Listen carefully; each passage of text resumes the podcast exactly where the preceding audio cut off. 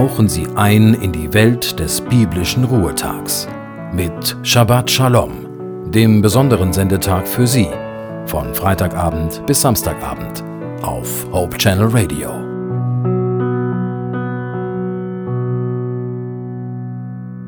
Johannes der Täufer war so eine Art Wegbereiter Jesu. Der Name Johannes bedeutet so viel wie Gott ist gnädig, er kommt heilsam auf die Menschen zu. Demgegenüber bedeutet Jesus Gott hilft, rettet, er heilt. Mich beeindruckt, wie der Vater von Johannes dem Täufer Zacharias seinen Sohn beschreibt. In Lukas Kapitel 1 heißt es ab Vers 77 nach der neuen Genfer Übersetzung Du wirst sein Volk zu der Erkenntnis führen, dass es durch die Vergebung seiner Sünden gerettet wird.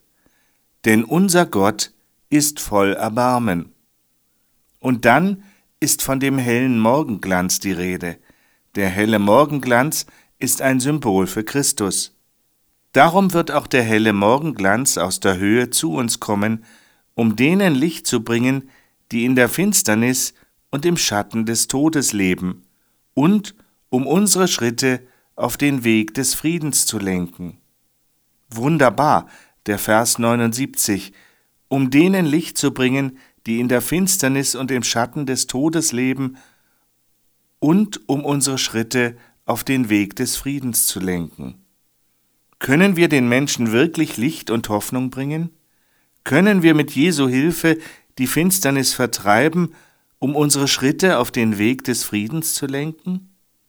Ich glaube, wir können es, auch wenn die Welt um uns herum ganz anders aussieht, auch wenn die Wege des Krieges manchem viel attraktiver erscheinen als die Wege des Friedens.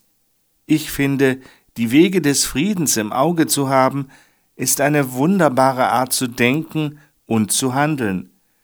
Wir können wie Johannes der Täufer auf das Licht der Welt, auf Jesus Christus hinweisen.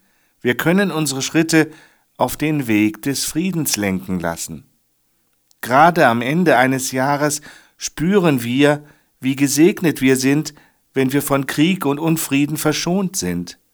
Wie sehr wünschen wir uns, dass Menschen vor Krieg und Gewalt bewahrt bleiben. Es muss wieder möglich sein, eine Politik, die nicht nur den eigenen Vorteil sieht, ein Zusammenleben, in dem die Probleme der anderen gesehen werden und die Menschen mit Respekt behandelt werden. Ich wünsche Ihnen und mir, dass wir an diesem Sabbat einige Möglichkeiten gezeigt bekommen, Ruhe und Frieden zu entdecken und zu erleben. Einen gesegneten Sabbat wünscht Ihnen Ihr Joachim Lippert.